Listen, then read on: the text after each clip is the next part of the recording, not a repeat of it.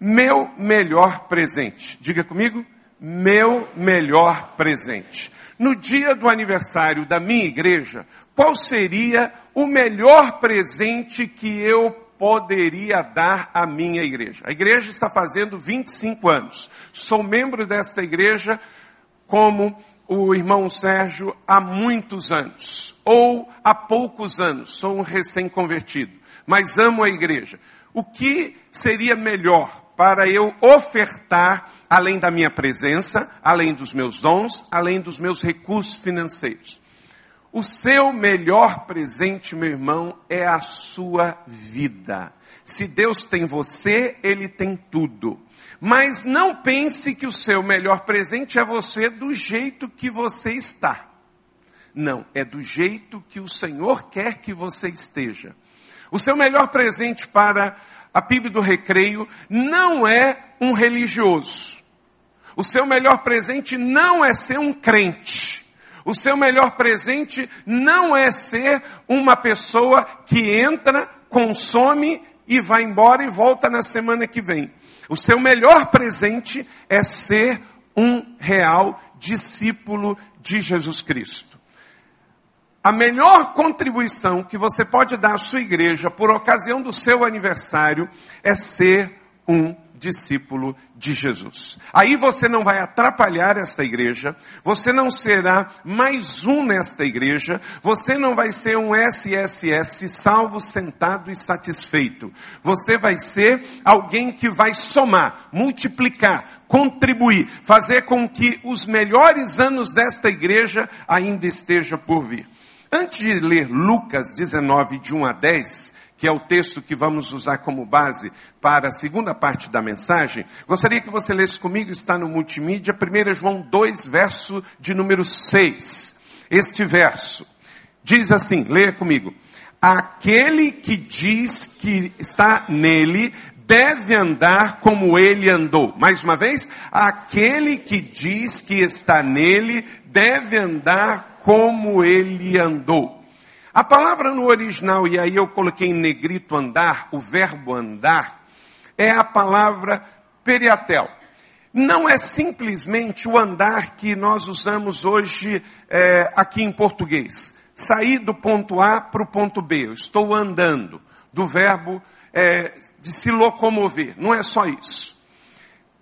O sentido aqui é quase como uma palavra que hoje está em desuso para pessoas sérias. A palavra aqui literalmente é perambular.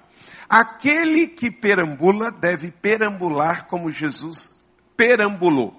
Porque hoje a palavra perambular no português, ela está no sentido negativo. Perambular é quase vagabundear, né? Perambular é sair sem destino. Perambular é sair sem nenhum compromisso. Então nós não usamos muito a parábola, a palavra perambular. Usamos a palavra andar. Mas o sentido aqui é que quando Jesus andava, isto é, quando Jesus perambulava pelas ruas, pelas cidades, pelas vilas, ele andava sempre com um propósito. Isto é, mesmo quando Jesus saía sem um destino direto de ir do ponto A para o ponto B, ele ia com propósito, ele não dava viagem perdida. Então, nós aqui hoje, no século 21, na Barra da Tijuca, na cidade do Rio de Janeiro, nós temos que perambular como Jesus, isto é, não podemos perder tempo. Se eu estou saindo a trabalho, se eu estou saindo a lazer, se eu estou na ativa, se eu estou aposentado, se eu sou pastor ou não sou pastor, se eu sou novo crente ou não, eu tenho que andar como Jesus andou. Eu tenho que perambular como ele perambulou. Eu tenho que viver como ele viveu.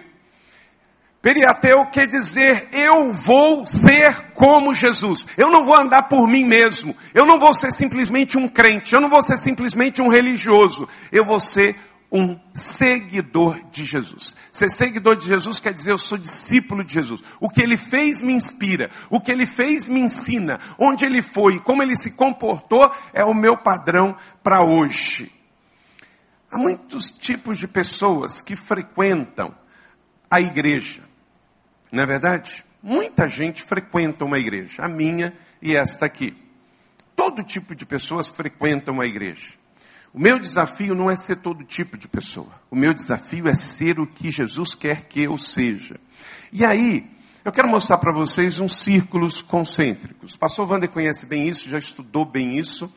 Pode colocar aquele primeiro é, gráfico aí dos círculos. Queridos, onde nós vamos, nós não podemos departamentalizar. Coloca primeiro a, a, a pirâmide, aquela pirâmide lá, antes dessa, por favor. Eu, eu entendo, queridos, que nós, como igreja, temos que cuidar de um exemplo que parece que o mundo trouxe para dentro da igreja. É muito comum uma pessoa dizer assim: olha, na minha vida, primeiro Deus, depois Jesus, depois ah, o trabalho, e começar a fazer uma pirâmide na sua vida. Mas espera aí. Primeiro que pirâmide não tem nenhuma referência bíblica, correto? Não tem um versículo da Bíblia que fale de pirâmide. Nenhum deles. Nenhum, nenhum fala de pirâmide. Pirâmide vem dos incas, dos maias, dos astecas, dos egípcios, e nós sabemos que não são boas referências para a fé cristã, correto? Não são. São povos pagãos antigos, que não temiam o Senhor. Nós pegamos na sociedade ocidental moderna, importamos esse exemplo de pirâmide. E aí nós colocamos lá, quase que com um versículo bíblico. Não, na minha vida, pastor, eu sou um crente assim que primeiro é Deus, depois meu cônjuge, depois meus filhos, depois meu trabalho secular e depois o ministério, depois a igreja. Meus irmãos, nesse modelo aí, sabe quando que a gente traz Jesus de volta à terra? Nunca. Nunca. Nunca. Porque eu começo a fazer uma divisão na minha vida, quase que um sistema de castas, que não tem nada de base bíblica. Veio dos povos pagãos. Não existe nenhuma orientação bíblica em capítulos, versículos e livros sobre pirâmides. Qualquer instituição que use pirâmide aprendeu isso com os pagãos, com povos que não conheciam as escrituras. Deus não tem pirâmide na Bíblia. A nossa vida, aí sim pode colocar outros os círculos concêntricos. Ela é diferente. Jesus é o centro. Então, quando Jesus é minha vida e eu quero andar como ele andou, aí o que acontece? Jesus é o centro. Aí pode ir passando. Aí eu tenho Cristo no centro da minha vida, minha adoração a Deus vai andar correta. Pode passar. Minha relação com meu cônjuge vai ter o seu devido lugar, o seu devido momento. Os meus filhos, eles não são melhores do que, os, do que o meu, a minha esposa e do que Deus. Eles têm o lugar deles quando Cristo é o centro da minha vida. Pode passar. Eu vou ter o lugar do meu trabalho. Que negócio é esse de colocar o meu trabalho lá na ponta? Não, o meu trabalho ele é tão importante que sem ele eu não sustento os meus filhos e eu não sustento a obra do Senhor na igreja do Recreio por 25 anos. Então eu não posso estar lá no meu trabalho, sendo um profissional de má qualidade, toda hora para demonstrar amor para com a minha esposa, eu estou mandando uma mensagem para ela, mandando um e-mail para ela, ligando: Ô Chuchu, você está bem? Não, lá no meu trabalho eu tenho que ser o melhor profissional para dar exemplo. E na hora que eu estou lá, aquele lugar é o lugar mais importante da minha vida. Eu não posso estar lá no meu trabalho pensando, ah, eu gostaria de estar trabalhando dentro da igreja. Ah, eu queria tanto ser convidado para ser tempo integral na igreja. Não. No seu trabalho, onde Deus te colocou, no serviço público, municipal, estadual, federal, no legislativo, no executivo, na sua empresa, na sua sala de aula, ali é o melhor lugar para você estar e você tem que estar apaixonado por aquilo ali, porque se Jesus estivesse lá, ele estaria por lá, perambulando e fazendo bem com foco e com propósito. Você tem que estar lá também. Jesus é o centro da minha vida, então eu tenho o meu ministério. Vai ter a hora, vai ter o momento, mas sempre Jesus no centro. Jesus no centro, aí pode colocar tudo. Eu tenho o centro de tudo na minha vida. Então, queridos, pensa sempre assim. Não pense na sua vida como pirâmide. Você vai fazer um organograma de vaca para dar uma parte da sua vida para os seus filhos, uma parte da sua vida para Jesus, uma parte da sua vida para o ministério. Paulo diz que para mim o viver é Cristo. Ele é tudo, ele é o centro, ele é o alfa e o ômega, ele é o princípio e o fim. Comece com a sua vida em Jesus. E você vai ter abundância para os seus filhos, para o seu cônjuge, para a sua esposa e para a sua igreja. E você não vai se tornar um religioso. Você vai ser um bom discípulo de Cristo Jesus. Então, como ser um seguidor de Jesus? Andar como ele andou. Aí sim, coloca Atos capítulo 10, 38 e Lucas 10, 37. Vamos ler juntos? Deus ungiu a Jesus de Nazaré com o Espírito Santo e poder, e como ele andou por toda parte fazendo o bem e curando todos os oprimidos pelo diabo, porque Deus estava com ele. Aí Lucas 10, 37, vá e faça o mesmo. Vamos ver isso mais uma vez? Vá e faça o mesmo. Quem é seguidor de Jesus aqui? Levanta a mão. Então, meus irmãos, não tem plano B. A única alternativa é ir e fazer como ele fez. Ele andou por toda parte. Jesus de Nazaré andou por toda parte, e andou por toda parte, quer dizer, perambulou por toda parte fazendo o bem, andando com propósito, andando com significado, andando com alvo, andando com direção, para acertar no centro da vontade de Deus. Ele curou enfermos, ele libertou endemoniados, ele libertou oprimidos, porque o Senhor estava com ele. Quem está conosco, igreja? O Senhor é o mesmo Senhor. Então nós não podemos fazer algo diferente. Nossa missão também é ir em seu nome, pregar, libertar, curar, abençoar, porque nós vamos andar como Jesus andou. Ele andou por todo lugar fazendo o bem. Esta é a nossa missão. O meu melhor presente para minha igreja no dia do, meu, do seu aniversário é ser um discípulo. E o meu modelo, o meu exemplo é Jesus. Ele é a minha inspiração. A vida de Jesus e a missão dele se entrelaçavam. Gente, não tem esse negócio de que eu estou em missão quando eu vou para a igreja, quando eu vou com o pastor Wander fazer uma viagem missionária. Você é um missionário. Dentro da igreja, todos nós somos ministros. E fora da igreja, todos nós somos missionários. E em todo tempo, dentro e fora, somos discípulos. Então, diga comigo: dentro da igreja, eu sou um ministro. Fora da igreja, eu sou um missionário e em todo o tempo, em todos os lugares, sou um discípulo. Pronto. Com isso, nós passamos a viver como ele viveu. E vamos nos tornar pessoas úteis ao seu chamado. Porque temos que nos importar e viver como Jesus. Duas premissas básicas. Primeiro, porque é o mandamento de Deus. Porque Deus mandou, ele simplesmente mandou. Lucas 6,36, leia comigo. Sejam misericordiosos, assim como o Pai de vocês é misericordioso. Pastor Wander usou por três vezes na sua palavra aqui do centro social lá em Vargem. Por quê? Não é porque essa igreja deve ou não deve fazer, ela tem que fazer. Nós somos a sexta economia mundial, um grande país em desenvolvimento, um país gigantesco, mas a nossa distribuição de renda ela é igual à do Haiti e da Serra Leoa. É terrível. Então, ter um serviço aos mais carentes não é ter ou não ter, tem que ter. Lá na PIB, em São José dos Campos, a ABAP, Associação Beneficente de Ajuda ao Próximo, faz a mesma coisa que vocês fazem. Atende 2.500 pessoas, com 18 programas, duas creches, um centro social. Por quê? Porque nós precisamos ser misericordiosos como ele foi.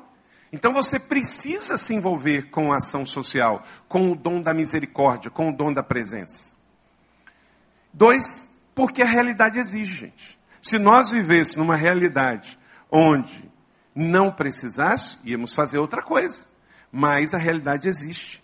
Provérbios 3, 27. Sempre que puder, ajude aos necessitados.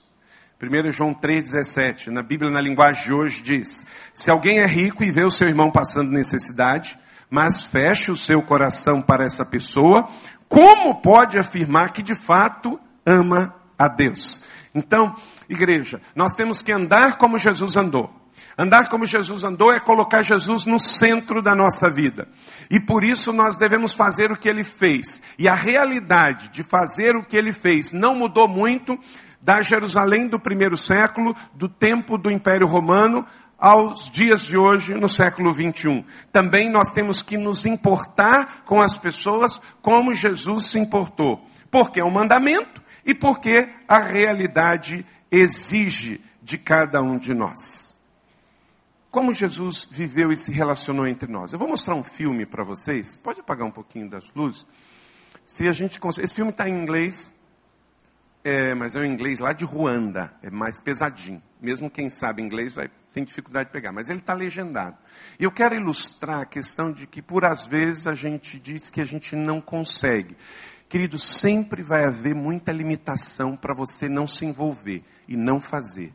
Mas andar como Jesus andou, não existe possibilidade da gente não ter algo e não poder fazer alguma coisa. Vamos assistir esse vídeo. O modelo de Jesus, gente, ele não é um modelo que não pode ser copiado. É Jesus do primeiro século, é a igreja de Jesus aqui na Barra da Tijuca, no século 21, é em São José dos Campos, porque o que Jesus ensinou é princípio, são valores, é transferência, é vida. Então tudo que ele foi, ele serve para nós. Como Jesus viveu e se relacionou entre nós? Primeiro, como que ele se relacionou com o Estado? Com o Estado. Jesus se relacionou através da cidadania. Pode ir colocando aí o PowerPoint, depois a gente vê o vídeo. Mateus 22, 19 a 22. Mostra-me a moeda usada para pagar imposto. Eles responderam, um denário. E lhe perguntou, de quem é esta imagem e esta inscrição? De César, responderam ele. E ele disse: Então dê a César o que é de César, a Deus o que é de Deus. Ao ouvir isso, eles ficaram admirados e deixaram e retiraram-se. Então, meus irmãos e minhas irmãs, aqui do Rio de Janeiro, viver como Jesus viveu e se relacionou entre nós, nós temos uma obrigação para com o Estado. Nós temos uma obrigação para com o Estado.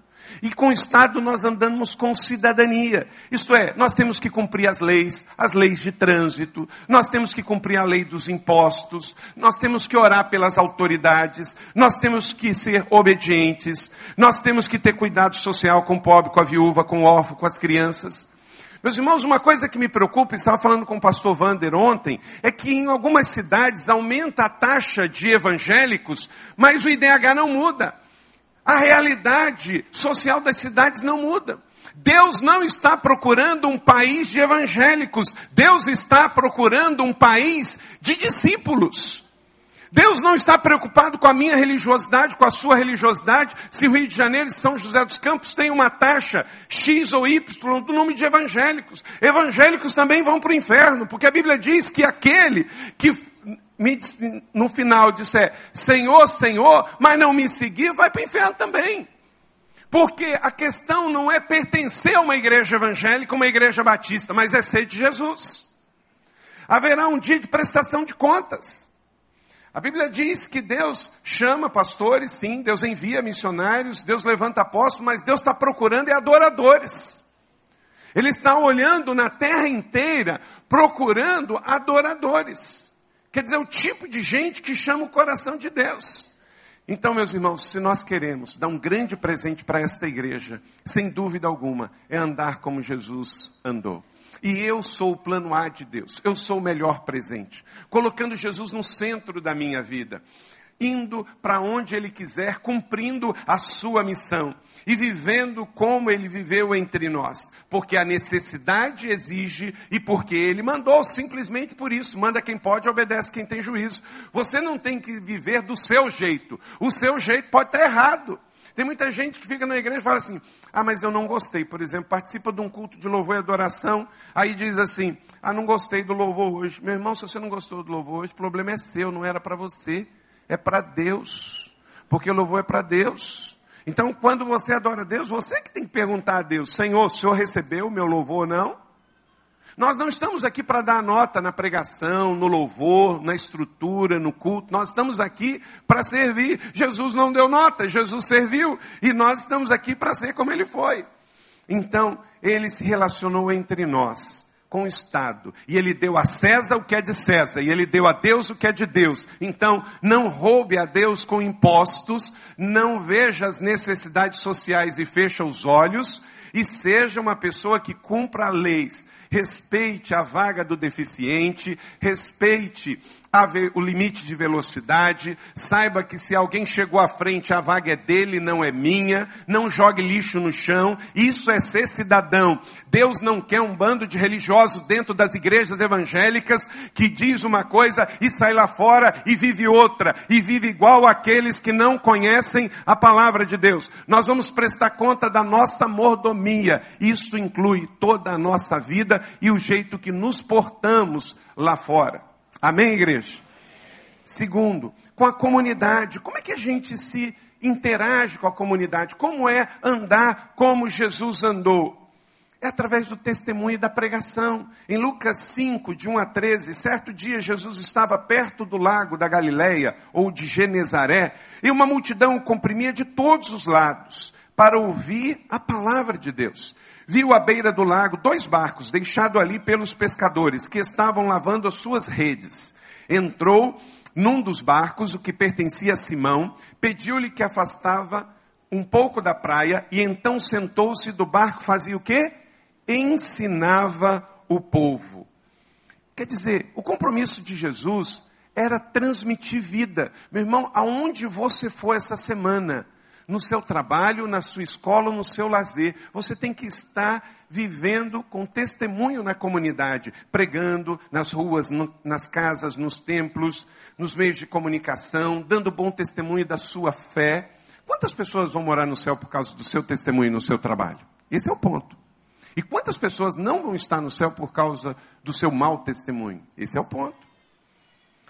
A grande questão hoje é que tem um monte de gente saindo do armário e tem crente entrando para o armário.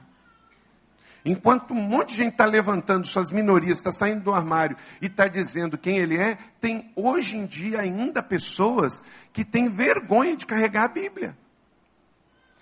Querido, se você está sofrendo bullying na sua escola porque você é de Jesus, você tem que falar a linguagem que esse pessoal entende. Você tem que falar assim: olha, o nome disso aí não é pecado, não. O nome disso aí é preconceito, é discriminação e tenha certeza, eu não vou levar o seu nome, não é para diretora, não. Eu vou fazer um BO contra você.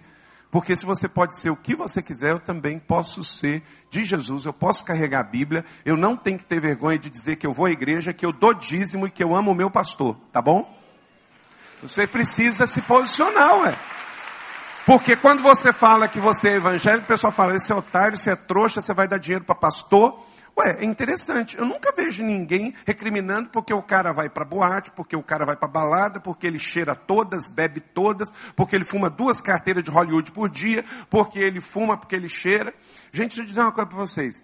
Eu realmente discordo, como o pastor Wander tem o um programa aqui na Band, lá na PIB de São José, a gente tem na Band, lá do Vale do Paraíba também. A gente tem programa de rádio, televisão.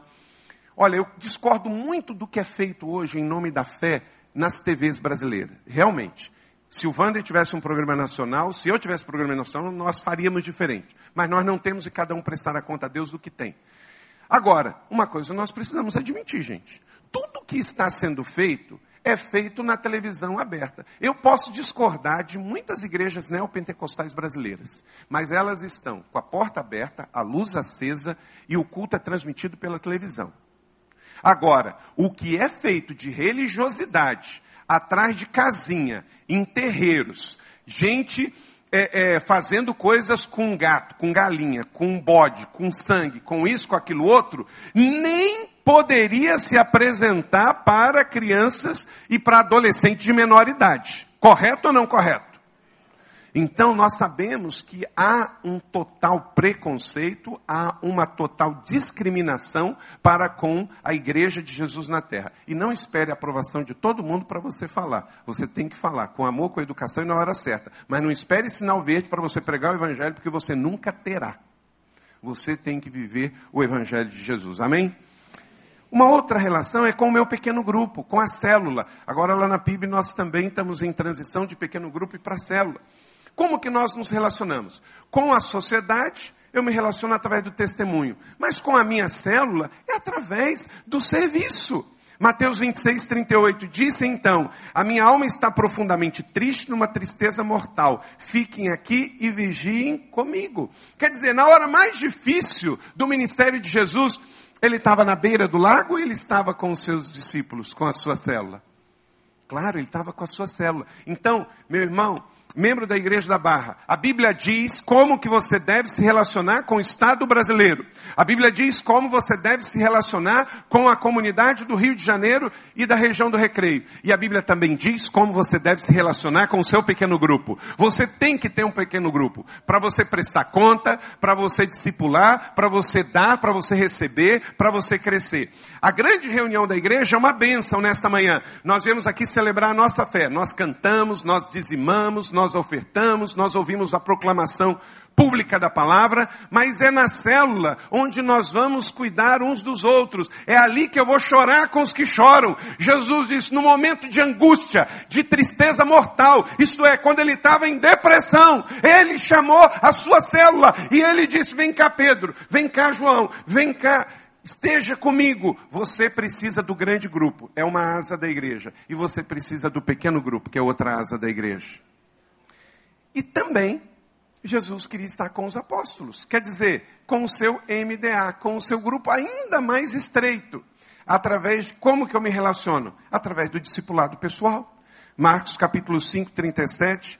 Veja que interessante. Disse Jesus: E não deixou ninguém segui-lo, senão, leia comigo, Pedro, Tiago e João, irmão de Tiago. Então, olha só, tem uma hora em que Jesus se reúne com os discípulos em geral. E ali ele presta conta, tem cuidado, tem pastoreio, tem serviço e tem crescimento. Mas há uma hora ainda mais específica que Jesus, ele está só com o seu grupo menor, o seu MDA. É os discípulos ainda mais chegados. MDA quer dizer meu discípulo amado. Lá em João 21 é interessante que começou um boato e meio que uma fofoca de que falaram que João não ia morrer. Se você ler depois, não precisa ler agora, se você ler com calma esse texto, você vê que até entre os discípulos já tinha fofoca, né? E eles começaram a dizer: Mas que negócio é esse que João não vai morrer? Aí Jesus meio que perde um pouquinho da paciência, se posso dizer isso sem heresia ele diz: Eu não disse que ele não iria morrer. Mas vem cá. E se ele não for morrer? O que, que vocês têm com isso? Está escrito isso lá. Para poder acabar com esse negócio de que quem disse que Jesus não podia ser mais chegar? Ele tinha 12, era sua célula. Mas ele tinha o seu MDA, os seus discípulos amados, Pedro, Tiago e João. E na hora mais difícil, diz o texto aqui, ó, e não deixou ninguém segui-lo. Jesus andou com a multidão? Andou. E teve hora que ele ministrou para elas. Jesus se relacionou com o Estado? Se relacionou. Mandou dar a César o que é de César. Jesus esteve com a sua célula, os seus doze? Esteve. Mas tem uma hora da vida em que ele está só com Pedro, Tiago e João.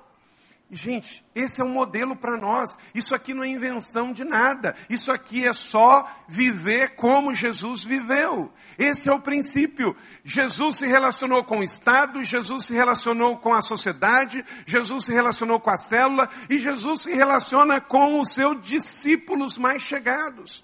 E isso não quer dizer que à medida em que esta igreja tiver as células, tiver implantado o discipulado pessoal de um mais um, que você vai ficar com ciúme ah, eu não sou do discipulado do pastor fulano. Mas qual o problema?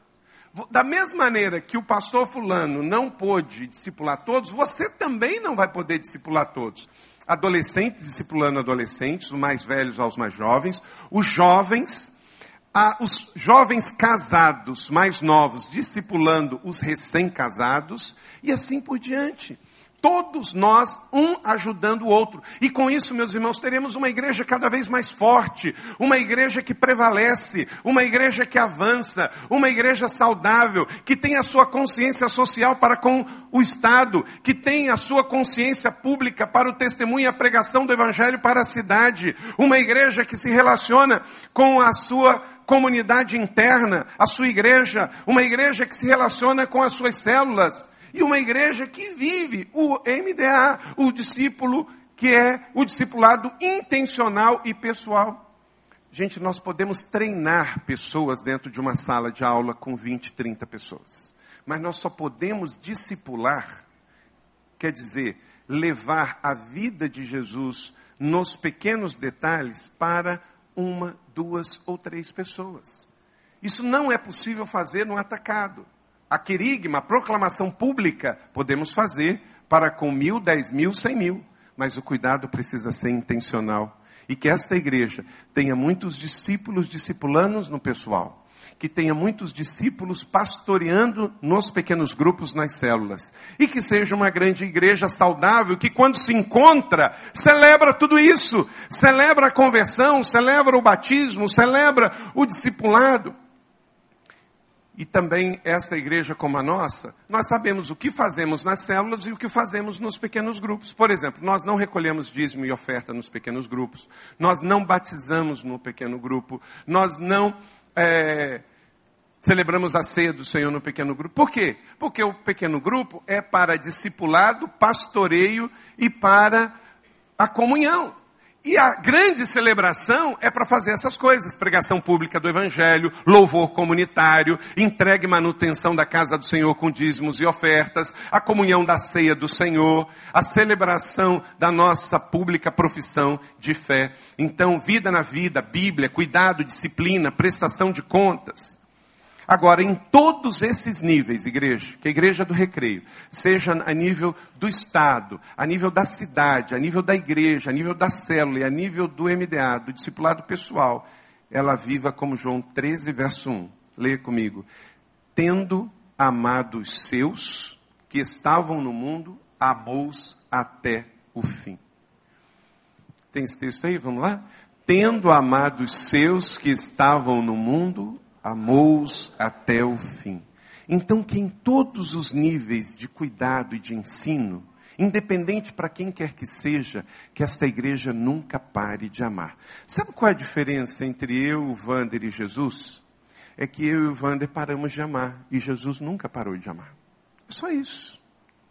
À medida em que eu não paro de amar, eu me torno mais parecido com Jesus. Sabe quando começam os seus problemas conjugais? Quando você para de amar. Sabe quando começam os seus problemas com seus filhos? Quando você para de amar. Sabe como começa o problema com o seu vizinho, aquele vizinho que não gosta de você? É quando você para de amar. Quando nós paramos de amar, os problemas começam a acontecer. Não pare de amar. Jesus nunca parou de amar. Ele amou em todo o tempo. E aí eu vou concluir aqui com a história de Zaqueu que ela é bem perfeita para esse desfecho aqui. A sua Bíblia está aberta. E deixa ela aberta, eu não vou ler o texto porque você conhece bem. Lucas 19. Lucas 19. A história de Jesus como Zaqueu ilustra bem como nós devemos viver e ser como igreja de Cristo. Se nós formos assim, nós vamos andar como ele andou. Jesus saiu da Galileia e você que já foi a Israel ou que já estudou história bíblica, você sabe que para sair da Galileia para Jerusalém tinha que passar por um território que judeu não passava, Samaria. Então Jesus desce, cruza o Jordão, vem lá pelo lado de da Jordânia, que hoje é Jordânia, naquele tempo também era província romana, por isso que ele podia cruzar o rio e descer por lá, para não pisar pela região de Samaria no deserto de Samaria. Aí quando chega ali em Jericó, ele atravessa o Rio Jordão, só que próximo a Jericó, a cidade de Jericó, ele encontra um homem. Então, andando como Jesus andou, saiu da Galileia, desceu o Rio Jordão pelo lado da atual Jordânia, atravessa o rio de novo, aonde mais ou menos Moisés entrou com o povo em Canaã, e ele vai passando por Jericó, que está abaixo, nível do Mar Morto. E aí ele tem que subir para Jerusalém, distante cerca de 20 quilômetros. O que, que aconteceu com esse episódio de Jesus com Zaqueu? E é o mesmo princípio que eu tenho que ter lá em São José e você aqui, meu irmão. Primeiro, mantenha o seu coração aberto para todos, para todos. Jesus fez isso. Lucas 19, verso 5, leia comigo. Quando Jesus chegou a este lugar, vamos lá? Olhou para cima e disse: Zaqueu, desce depressa, quero ficar em sua casa hoje. Mantenha o seu coração aberto. Você não vai amar as pessoas que merecem, você vai amar as pessoas que precisam. Gente, sabia uma coisa maravilhosa? Jesus não mandou a gente gostar de ninguém. Ele mandou a gente amar. Gostar tem a ver com gostos e preferências. Tem gente que, se gentilmente oferecer para me levar na rodoviária de carro ou no aeroporto, eu vou ter dificuldade, Vander. Porque, às vezes, o jeito da pessoa não combina. E, querido, isso não é pecado, não. Você não gostar do jeito de uma pessoa é direito seu. Gosto, gente, tem a ver com afinidade, preferências. Por exemplo, chega uma pessoa, sendo do seu lado, e ela pinta o cabelo de rosa choque. Você olha assim, você não gosta. Mas deixa eu dizer, por que, que a nossa reação com as pessoas que pintam de preto, ou de ruivo, ou de branco, não é tão chocante? Tudo não é tintura? Não é? Só o gosto da pessoa é diferente. Eu não devo gostar mais ou gostar menos de uma pessoa que pinta o cabelo de uma cor diferente. Porque isso tem a ver com o meu gosto, com a minha preferência. Jesus não manda eu gostar ou não das pessoas, Jesus manda eu amar. Por isso ele me manda. Alguém consegue gostar de inimigo, gente? Não. Uma pessoa em sã consciência não gosta de inimigo. Mas o que, que Jesus manda eu fazer com relação aos inimigos? Eu devo amar, amar. Então note bem a diferença. Gostar, gente, a gente gosta de quem gosta das nossas coisas. Você gosta das pessoas que gostam do seu estilo de música. Você gosta do camarada que torce para o seu time. Eu sou nascido no estado do Rio, portanto eu sou fluminense. Eu nasci em Macaé, eu sou papagoiaba. Então eu sou fluminense de nascimento, eu sou botafoguense de coração. Mas eu sei que para alguns aqui, aí ele estava indo tão bem. Estava indo tão bem. Aí virou botafoguense. Então, o problema é esse, é que a gente começa a gostar ou não de uma pessoa por causa do clube, ok. Mas o amor não pode estar limitado à cor, ao grau de escolaridade, à religião, o nosso amor para com o gay, para com o traficante, para com o homossexual, para com o ladrão, é o mesmo. Porque é amor, é o amor de Jesus. Aquele que diz que estar nele deve andar como ele andou.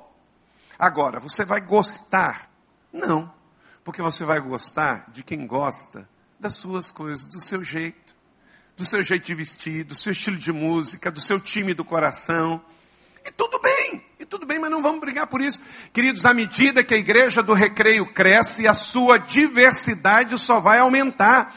Cada vez mais pessoas diferentes vão se chegar para esta igreja, justamente porque ela é grande. Porque igrejas pequenas não atraem pessoas diferentes. As pessoas diferentes chegam, todo mundo fica olhando para elas. Eu tenho um acordo com os meus filhos. Eu tenho quatro filhos, só tenho uma que é de maior, que acabou de fazer 18 anos. Com relação ao uso do piercing e da tatuagem. Eu já acordei com isso, está tudo bem. Filhos, enquanto vocês forem de menor e que eu for patrocinar, eu não vou patrocinar com o dinheiro que Deus me dá, um dinheiro fruto de trabalho santo, algo que eu não entendo que é o melhor para você. Porém, quando você for de maior, que você prestar contas e você trabalhar pelo seu dinheiro, aí você pode fazer aquilo que você achar melhor. Está combinado assim? Está acordado. Porque o que é combinado não é caro. Quando os meus filhos vão para o cinema, sou eu que patrocino o filme. Então, eu quero saber o que eles vão ver. Porque conforme o que eles vão ver, eu não vou patrocinar o assassinato dos meus filhos. Porque a serpente está aí, que veio denunciada por Jesus, matar, roubar e destruir.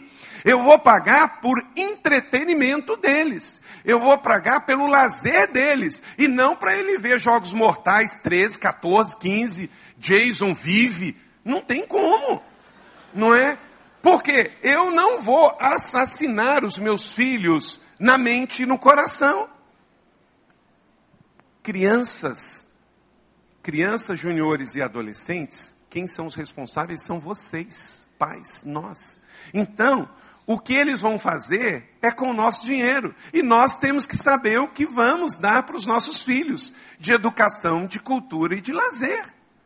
Aí sim, depois eles crescem, o que, está lá em Provérbios? Ensina a criança no caminho que deve andar e quando crescer não se desviará deles. Então, você faz quando ele é de menor. Depois eles crescem e cada um vai prestar conta a Deus. E aí eu quero dizer, filho, você que é pai, em nome de Jesus. Não carregue no seu coração um peso pelos pecados dos seus filhos de maior idade, porque cada um prestará conta de si mesmo a Deus. Tem muitos pais dentro de igrejas sofrendo, porque ensinaram seus filhos e eles cresceram e depois tomaram decisões. Queridos, Deus tem filhos imperfeitos e nem por isso Deus está deprimido. Deus quer o melhor para todos nós. Então você que é pai, há esperança para pais feridos. Se você fez o que você tinha que fazer quando eles eram de menor, agora eles cresceram e como você, eles também darão contas a Deus. E um outro acordo com, que eu fiz com os meus filhos. Nunca pare de amar os seus filhos. Onde que eles forem, o que eles fizerem, esteja sempre do lado deles. Você pode ir até contra a igreja, mas fique perto dos seus filhos. Por quê? Porque são seus filhos. E filhos é filhos para sempre. Pode crescer, pode amadurecer, pode ficar velho, mas são filhos. Também fiz um acordo com os meus filhos e disse: Filhos, aconteça o que acontecer, eu vou estar do lado de vocês. Aconteça o que acontecer. Porém, vocês vão decidir se eu vou estar do lado de vocês sorrindo ou se eu vou estar do lado de vocês chorando. Mas eu vou estar do lado de vocês. Fique do lado dos seus filhos, independente se eles cometeram pecados ou até crimes fique do lado deles. Mas não fique chorando se você tem que estar rindo. Não fique rindo se você tem que estar chorando. Dê o dom da presença aos seus filhos. Não fuja nessa hora, porque senão você vai despregar tudo que você ensinou aos seus filhos. Mantenha o seu coração aberto para amar todos. Dois, não espere agradar todas as pessoas. Andar como Jesus andou não significa agradar todo mundo. Jesus, ele procurou fazer a vontade do Pai e não ser popular. O pastor Wander não pode atingir as expectativas de 3 mil ovelhas que ele tem. Ele tem que atender as expectativas de Deus. Meu irmão, não fica ouvindo vozes. Cristão não ouve vozes, ouve a voz. Quem ouve vozes é espírita. Você não é espírita. Diz o texto, Lucas 19, verso 7, que você tem em suas mãos. Todo o povo viu isso e começou a se queixar. Ele se hospedou na casa de um homem pecador. Jesus, ele ouviu a voz de Deus. E por ouvir a voz de Deus, por hora, a gente tem que fazer coisas que religiosos não fazem. Igrejas que crescem saudável, elas fazem coisas que igrejas religiosas não fazem.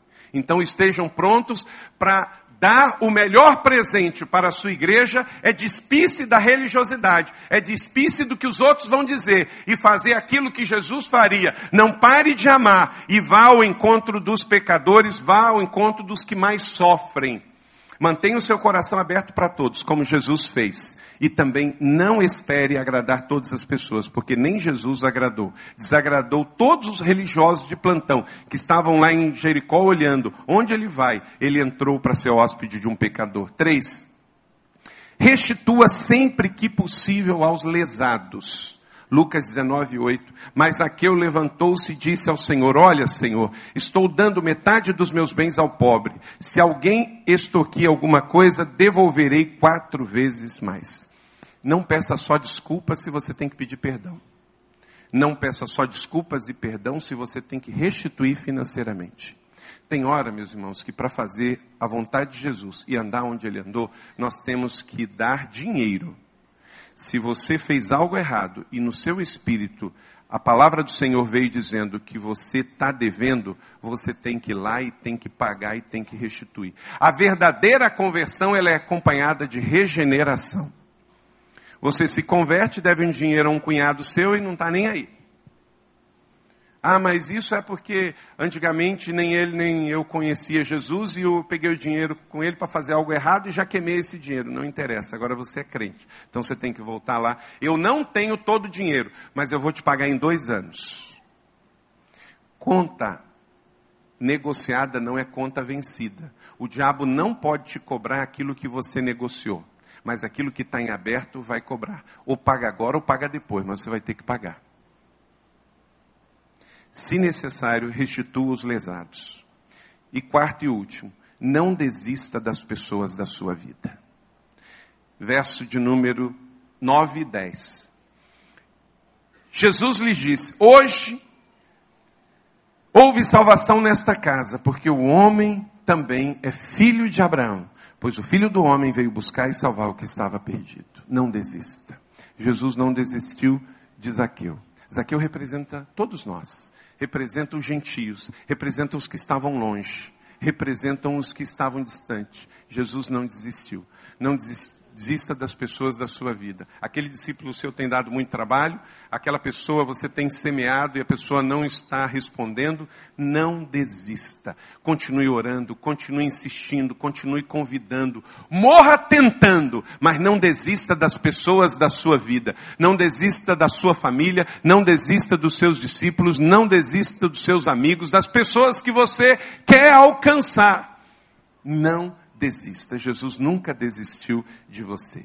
E no final, no final, entregue todo o crédito para Deus. Porque você vai ser essa pessoa melhor, que eu também estou tentando ser. Mas não é mérito nosso. Não é porque a gente tem muito tempo de convertido, não é porque a gente tem uma igreja legal, não é porque a gente fez seminário ou não, não é porque a gente fez faculdade ou não. Todo o crédito é para o Senhor. Em 2 Coríntios 3, 5. Não que possamos reivindicar qualquer coisa com base nos nossos próprios méritos, mas a nossa capacidade vem de Deus. Vamos dizer isso juntos?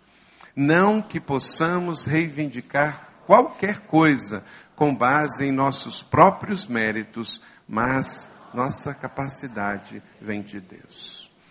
Leon de Esmirna, um dos pais da igreja que viveu entre o ano 130 e 2202, ele diz: Ele se tornou o que somos para que nós pudéssemos ser aquilo que Ele é. Jesus tornou-se o que somos, para que nós pudéssemos ser aquilo que Ele é. Jesus não nos deu um padrão intangível, Jesus nos deu vida e princípios transferíveis. Vamos dizer isso juntos? Ele se tornou o que somos, para que nós pudéssemos ser aquilo que Ele é. Então, o melhor presente que você pode dar para a sua vida, igreja, é ser como Jesus foi. O nosso tempo avançou, por isso eu não vou mostrar o filme, por causa do tempo, deixa para uma próxima. Mas eu gostaria de trazer agora uma oportunidade de resposta. Você recebe essa palavra para a sua vida? Então há aqui nesse auditório diferentes pessoas. Se você já é um crente em Jesus e você já é parte dessa comunidade, receba esta palavra e saia daqui para viver como Jesus viveu. E dê de presente você mesmo como discípulo. Mas eu quero convidar você para orar. Eu vou fazer três apelos aqui. A banda pode subir. Três apelos. E eu queria que ninguém saísse que você orasse. Sabe por quê? Se eu prego essa palavra e deixo você embora, o problema é meu. Se eu prego essa palavra e te dou uma oportunidade de resposta, aí é com você. Três. Primeiro deles é se você chegou aqui e ainda não tem um compromisso de ter esse Jesus vivendo dentro de você e de ser como ele é. Porque para ser como ele é, você precisa arrepender-se dos seus pecados e recebê-lo no seu coração. Então, que você que veio aqui a primeira vez hoje, ou você que tem vindo algumas vezes, mas ainda não tem entregue a sua vida a Jesus para ser como Ele é, Aonde você estiver, me dê só um sinal. Sim, pastor, entendi. Eu quero ser também de Jesus. Eu quero ser como Jesus. Alguém aqui nesta manhã que quer receber Jesus como Senhor e Salvador, e quer entregar a sua vida a Ele e quer viver como Ele viveu e quer ser dele, levanta sua mão. Alguém pode levantar sua mão. Deus abençoe, minha filha. Parabéns. Deus abençoe, meu filho. Parabéns. Deus abençoe, filho. Deus abençoe a senhora. Deus abençoe. Há mais alguém? Deus abençoe. Deus te abençoe. Deus te abençoe. Deus te abençoe, filho. Deus abençoe a senhora. Você quer receber Jesus Cristo como Senhor e Salvador, você quer arrepender-se dos seus pecados, você quer hoje dizer: Eu quero viver uma vida nova nesse final de ano. Você quer receber Jesus? Eu não estou perguntando se você está sentindo alguma coisa, não estou perguntando se você gostou da igreja, do louvor, do sermão, estou perguntando se agora você quer mudar de vida, você quer andar como Jesus viveu, você quer ser dele, você quer ser um discípulo dele. Há mais alguém? Levanta sua mão em nome de Jesus Cristo de Nazaré. Deus abençoe. Há mais alguém? Há mais alguém? Há mais alguém? Deus abençoe, filho. Parabéns. Deus abençoe, Deus abençoe, Deus te abençoe. Glória a Deus. Glória a Deus.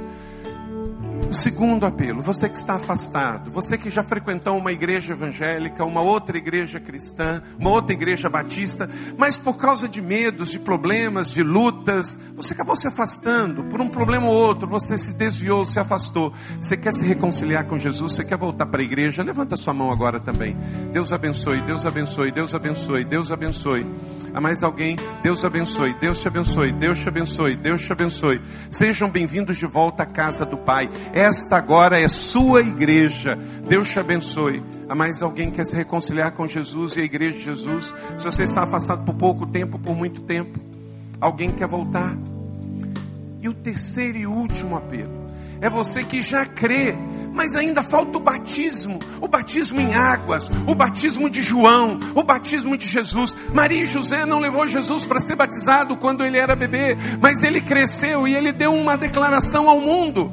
Talvez você foi batizado, mas você só sabe disso porque alguém te mostrou uma foto porque um dia o seu pai, a sua mãe, a sua avó te contou, mas você não teve uma experiência de dizer: Eu nasci para Jesus e agora eu quero me batizar, descer as águas e dizer que eu sou uma nova criatura.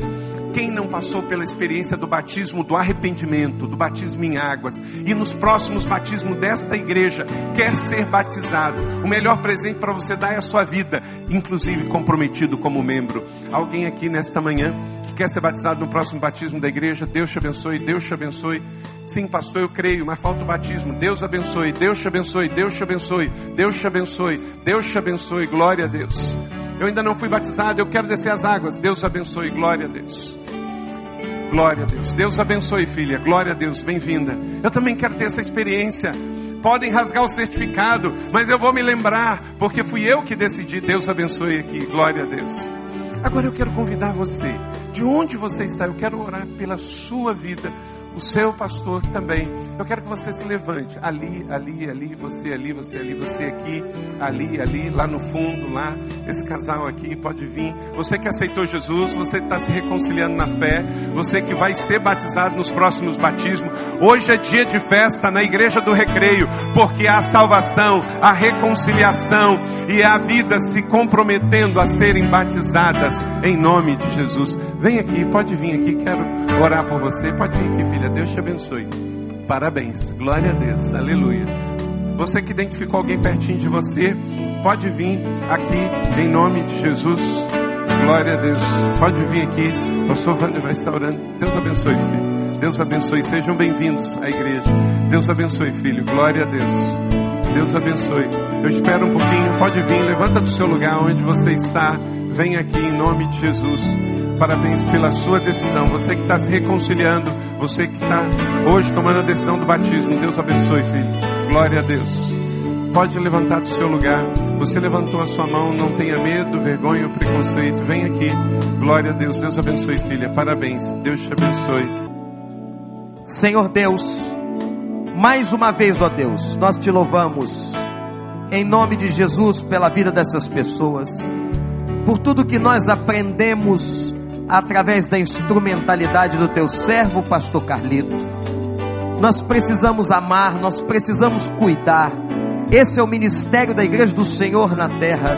Nós precisamos nos multiplicar onde estivermos, Senhor, dando testemunho sobre Jesus, vivendo como ele viveu, andando como ele andou.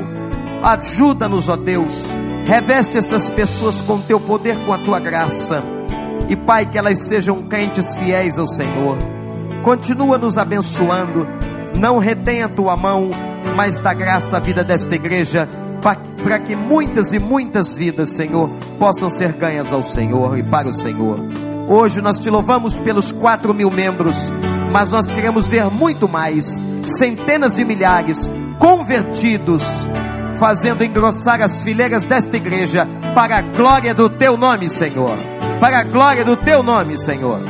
Abençoa a vida do pastor Carlito, a primeira igreja batista de São José dos Campos, a sua família, que aquela igreja continue sendo um baluarte naquela cidade, continue crescendo para o Senhor e abençoe ricamente a sua vida com unção, a vida da pastora Leila e de toda a sua família, em nome de Jesus. E todo o povo de Deus agora diga: Amém.